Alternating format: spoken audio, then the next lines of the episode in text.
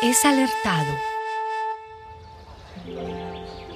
Estando en Mileto, Pablo mandó llamar a los ancianos de la iglesia de Éfeso.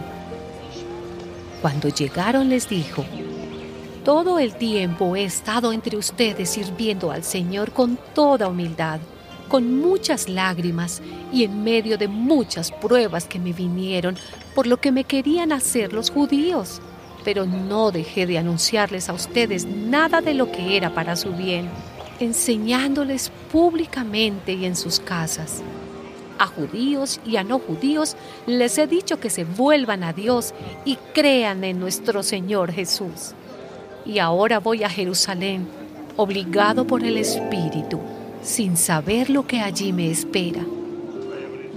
Lo único que sé es que en todas las ciudades a donde voy, el Espíritu Santo me dice que me esperan la cárcel y muchos sufrimientos.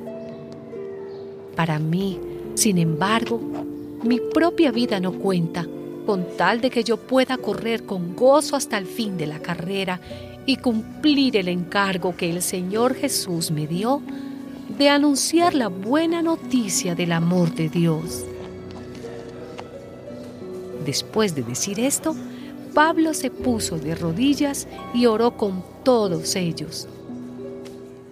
Todos lloraron y abrazaron y besaron a Pablo y estaban muy tristes porque les había dicho que no volverían a verlo. Luego lo acompañaron hasta el barco.